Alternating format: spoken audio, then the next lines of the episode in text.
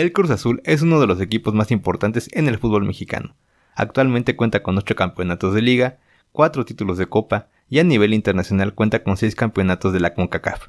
El único detalle es que el Cruz Azul no ha podido ganar un título de liga en México desde 1997.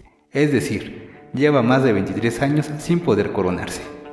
No nos merecemos este equipo y no nos merecen como afición, porque les falta actitud, les falta partirse la madre, llegar y decir no hay pedo, perdimos, no hay bronca, pero con actitud. Bienvenidas, bienvenidos y bienvenides a este tercer episodio de Catepunks, el podcast en donde dos inadaptados sociales y de familias disfuncionales platicaremos de todo y nada. Mi nombre es Charlie junto a Hans, les damos las gracias por escucharnos. Y aprovecho la oportunidad para saludar al co-conductor de este podcast, Hans. ¿Qué onda? ¿Cómo estás? Hola Charlie, estoy muy bien, gracias. Y agradecemos a todos nuestros escuchas por, por las sugerencias, por las, las críticas que nos han uh, hecho llegar. Y de verdad muchas gracias y, y eso nos ayuda a poder mejorar nuestros podcasts. Y este tema se va a llamar Este año es el bueno. El día de mañana se va a cumplir un objetivo y esto lo vamos a hacer juntos. Y mañana la vamos a rifar por ustedes, carajos, ¿eh? Desde su último título obtenido en el invierno de 1997, el Cruz Azul ha disputado seis finales de campeonato de liga, de las cuales todas ha perdido, destacando las derrotas ante el América en las finales del año 2013 y 2018.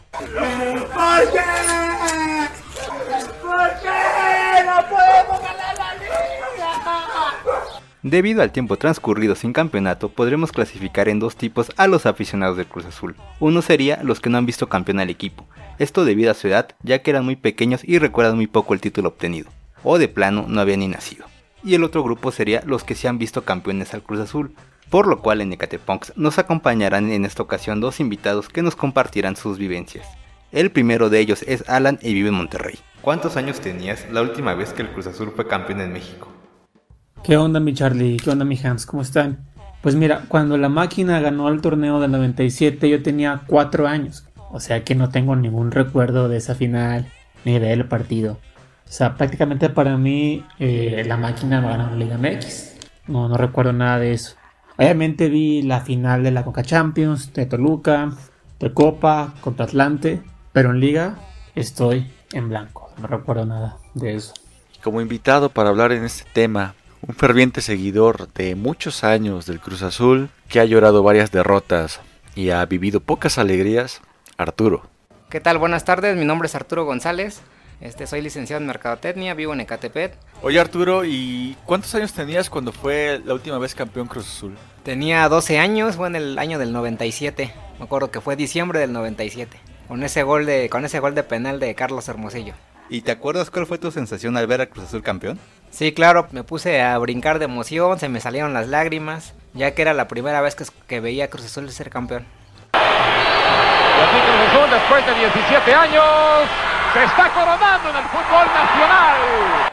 ¿Y por qué le sigues yendo al Cruz Azul, Alan? Eh, si no los has visto campeones, eh, ¿nunca ha pasado por tu mente cambiar de equipo? Bueno, es tradición ya de familia, porque mi abuela le va al azul, papá también le va al azul, Obviamente tuve momentos, eh, recuerdo en la secundaria, que la máquina no ganaba nada y dije, ¿sabes qué? Yo quiero un equipo nuevo. Más que nada porque yo quería saber qué sentía apear un equipo que sí ganaba las pinches ligas, güey. Y de hecho estuve pensando en cambiarme a las chivas. De hecho, sí recuerdo que dije, lo medité muy bien. Y dije, va, pero vi dos partidos de las chivas y no, no, no era lo mismo. Eso fue secundaria. Y ya mejor el azul. Y así, así me azul toda la vida. Este es mi don. Mi maldición. Oye Arturo, ¿y por qué le empezaste a ir al Cruz Azul? ¿Qué fue por familia? ¿Fue motivación personal? ¿Nos podrías explicar? Sí, así es. Desde niño me inculcaban ir al Cruz Azul, ya que mi papá le iba al Cruz Azul. Varios de mis primos, como crecí con ellos, empecé a adoptar esos colores. Así fue como nació mi afición al Cruz Azul. Este amor es azul como el mar azul, como de tu mirada nació mi ilusión. Oye Arturo, y pasando a cosas ya más tristes, eh, ¿tú qué, a qué crees que se deba tantas derrotas en finales en los últimos 23 años? ¿Qué es lo que lleva el Cruz Azul Cruz Azuleándola? Pues yo creo que son muchos aspectos, principalmente la directiva, la traída de jugadores por promotores, jugadores que no han rendido, jugadores que realmente no tienen cartel, pero hay muchas situaciones que pues, desembonan para, para que Cruz Azul no pueda conseguir ese título. También ahí está la corrupción muy evidente, porque muchos promotores traen a un jugador que vale muy poco, lo venden aquí a un, a un equipo a un precio muy elevado y pues obviamente se quedan sus tajadas. Es lo mismo como con las licitaciones del gobierno en, obras públicas, que los privados y el gobierno hacen su negocio y, el, y cada quien sale con su tajada. Uno de los grandes males del Cruz Azul y en general del fútbol mexicano son los promotores, ya que llegan a tener más poder que los propios directivos o dueños de los equipos. ¿Qué es lo que hace un promotor? Según reveló una investigación publicada por el periodista Amir Ibrahim, el modus operandi inicia en la empresa de representación de futbolistas, que funge como intermediario entre los jugadores y los equipos. Dicha empresa adquiere un precio relativamente bajo los derechos de transacción de los futbolistas y posteriormente los ofrece a un valor hasta 100% superior al original, y las ganancias se reparten entre los allegados al promotor e incluso dentro de los mismos equipos. También han existido casos que si eres futbolista y tu ficha no le pertenece a algún promotor, difícilmente te podrás colocar en algún equipo profesional. Entre los promotores que controlan el fútbol mexicano destacan Carlos Hurtado, quien básicamente es el que decide qué jugador va a fichar Cruz Azul, Guillermo Lara y Greg Taylor. El mundo se consume en dinero, el dinero es dinero, el dinero es dinero, el dinero es dinero, el dinero es dinero, aprende algo dinero. Oye Arturo, ¿y tú crees que eso tiene que ver con que ya no haya tanto jugador de cantera? Sí, yo pienso que sí, porque realmente se necesita una palanca, un padrino que te pueda ayudar a llegar a, ser futbolista profesional o inclusive pues tener dinero para pagando, ir costeando tu carrera. Ajá, bueno, ahorita que tocas el tema del dinero, eh, igual hemos sabido estos últimos meses o los últimos años que se ha dado muchos casos de, de corrupción a nivel, a nivel cantera. Simplemente tú para que subas de nivel, al parecer les piden 30 mil pesos para poder llegar a la casa club Obviamente si no cuentas con el capital, quedas fuera del equipo y es por eso que se llega a ver tanto jugador, la verdad, pues malito. ¿Saben por qué no llegó? Por dinero. No llegó porque no teníamos el dinero para que llegara. Por eso él no llegó. Charlie es como en la vida. Porque, por ejemplo, un egresado, un egresado de alguna universidad, de lo que sea, de, ya sea privada o sea pública, necesitas de un apadrinamiento o necesitas el recurso para poder obtener un puesto. Es la, yo creo que sucede la misma situación en el fútbol como en la vida misma. Sí, claro, inclusive también si el muchacho de la cantera no llega a tener los recursos económicos para poder subir, inclusive también los entrenadores les han pedido favores sexuales en cambio de, de lo que tienen que pagar para poder subir. De hecho hay un claro ejemplo, ¿no, Charlie? En la serie de Club de Cuervos, que hacen ese, la referencia a eso de hecho, hace no mucho tiempo en el Club Veracruz se supo de un caso similar donde el, entrenador les pedía favores sexuales a los chicos. Ya de ahí, como pasa la mayoría de veces en México, pues no se les da seguimiento y ya no supimos qué pasó. Oye Alan, eh, ¿nos podrías comentar cómo fue tu experiencia al jugar en una academia de fútbol? Bueno, yo estuve en la academia de Chivas aquí en Saltillo cuando estaba en sexto de primaria. Actualmente esa academia ya no existe, desconozco los motivos. Lo que sí recuerdo es que las canchas estaban bonitas, había varias, iba mucha gente a practicar, a entrenar, te la pasabas bien.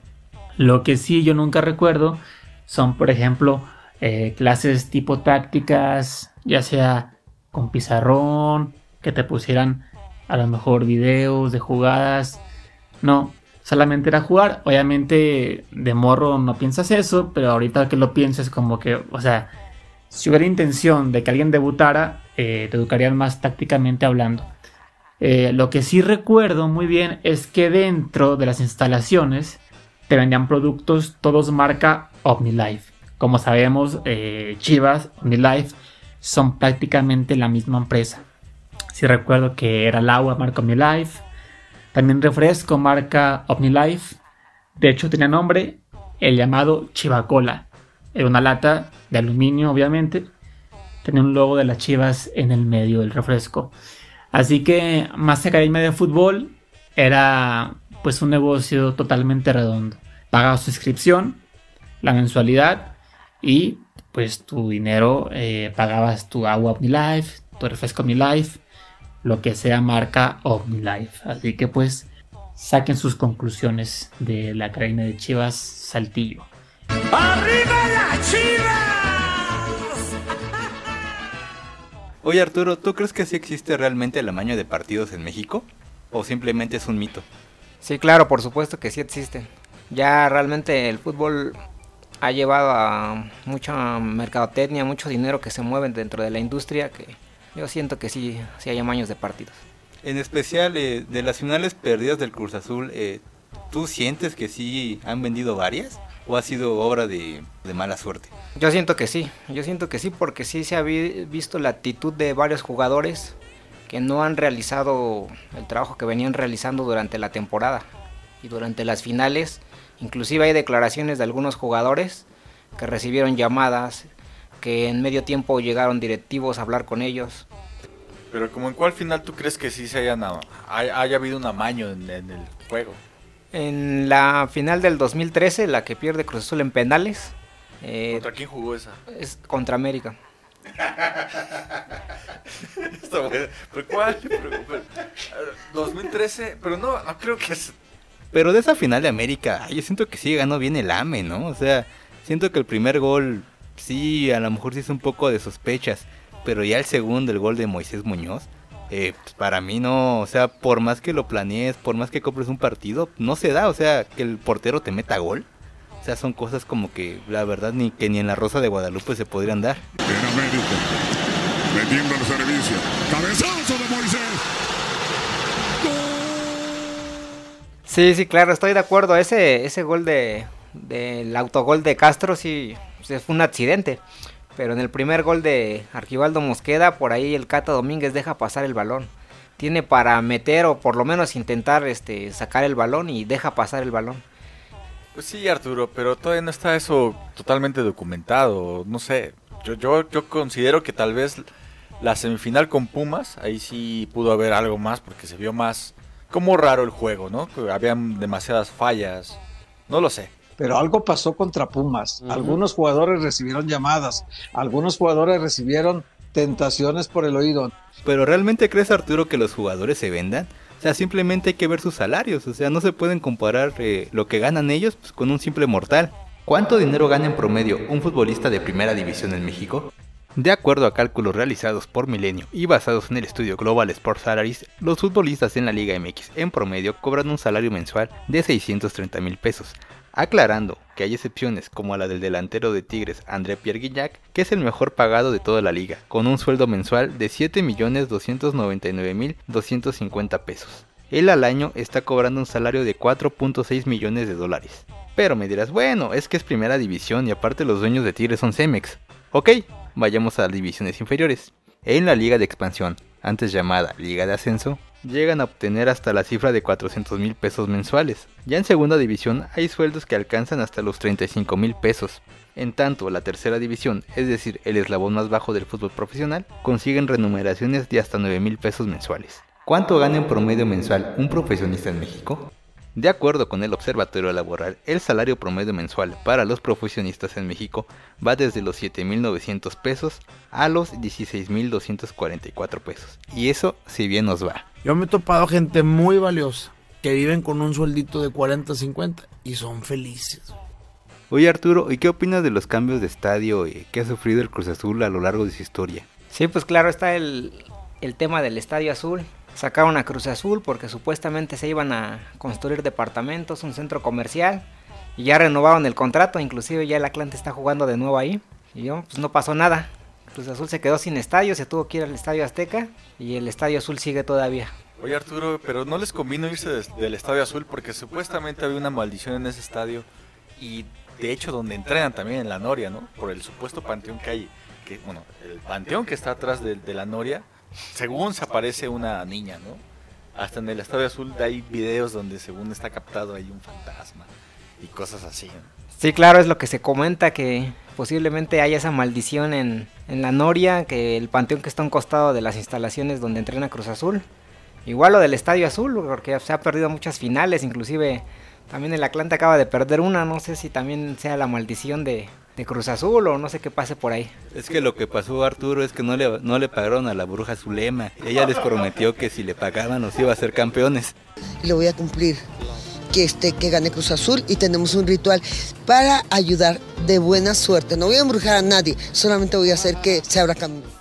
Bueno, pero eso de, de la bruja Zulema y de la maldición, pues yo creo que ya es la más la mala suerte, la, la cruz azuleada, la falta de actitud de los propios jugadores.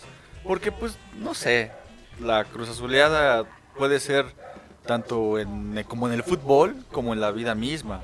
Nosotros tenemos muchas cruz azuleadas, yo creo así, tanto en lo laboral como en lo personal, ¿no? ¿Qué es cruz azulear? Originalmente la palabra cruz azulear nació como burla, pero con el paso del tiempo se ha vuelto palabra popular en México, debido a los constantes tropiezos del Cruz Azul. Su definición es bastante simple, es la acción que consiste en perder un partido o campeonato de forma embarazosa tras tener la victoria prácticamente asegurada. Oye Arturo, ¿y tú has tenido alguna cruz azuleada? Sí, claro. Eh, hace unos años este, preparé una salida a Valle de Bravo con una muchacha, pero pues a fin de cuentas, estando ahí en el, ahí en el instante no, no se armó, ya no quiso. Esa ha sido mi mayor cruz azuleada.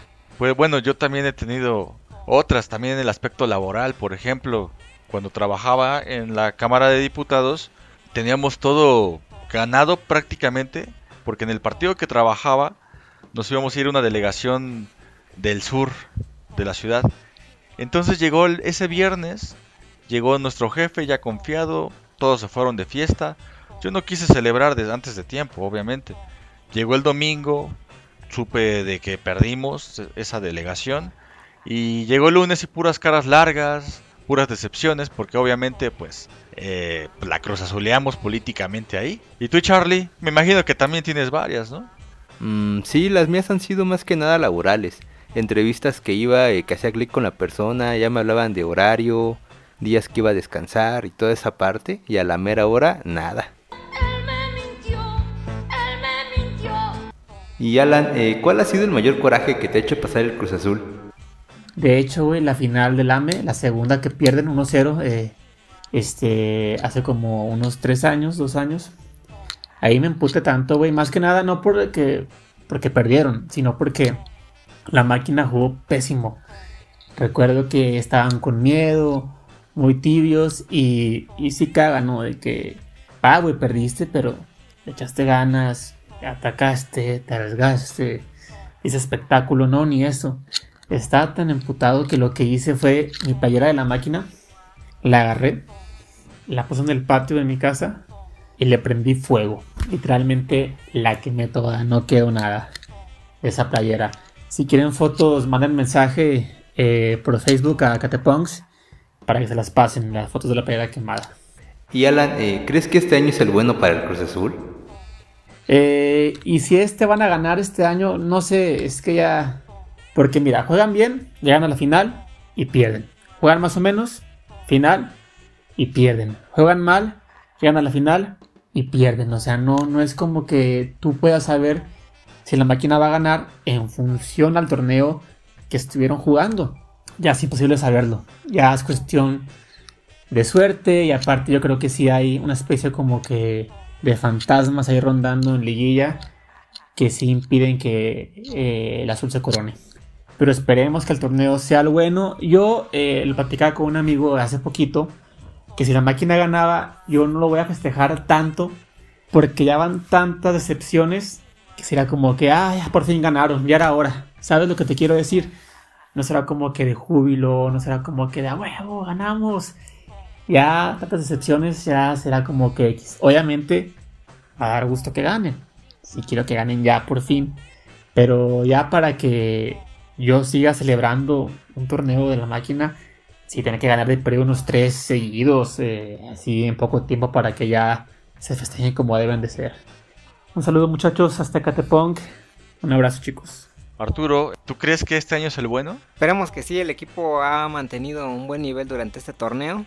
Como que siento el equipo más convencido, lo veo más compacto, lo veo mejor. Y esperemos que sí se pueda conseguir el título.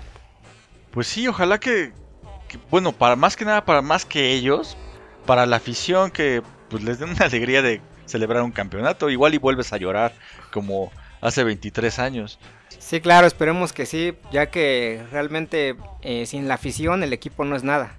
Y realmente la afición ya merece ese título. Esperemos que sí se pueda conseguir este año. Y bueno, agradecemos su atención a todos nuestros seguidores por haber escuchado este tercer capítulo de Catepunks. Que fue, se tornó más pambolero, yo lo sé. Y pues bueno, no sé Arturo, tú tienes que mandar algún saludo o algo. Sí, un saludo para toda mi familia, para todos mis amigos que me están escuchando. Y pues nada más agradecerle por la invitación. La verdad tenemos preparadas más cosas, pero mi perro ocasionó fallas técnicas y nos recortó bastante el tiempo. Una disculpa, pero de modo así ocurre. Y bueno, ya saben, nos pueden localizar a través de nuestras redes sociales. En Facebook eh, nos encuentran como Ecatepongs Podcast y en YouTube ya subimos los videos también con el mismo nombre. Cuídense mucho y ya para finalizar les dejamos eh, una pequeña reflexión que realizó un amigo el cual se llama Iván, la cual es digna para cortarse las venas con galletas de animalitos. Nos estamos escuchando en 15 días. Bye. Mi nombre es Iván y tengo 31 años. Soy ingeniero por convicción y aficionado del Cruz Azul desde pequeño.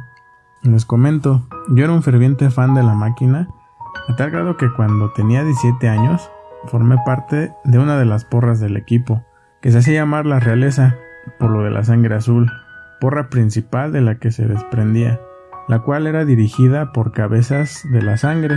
Pero uno no va pensando en eso.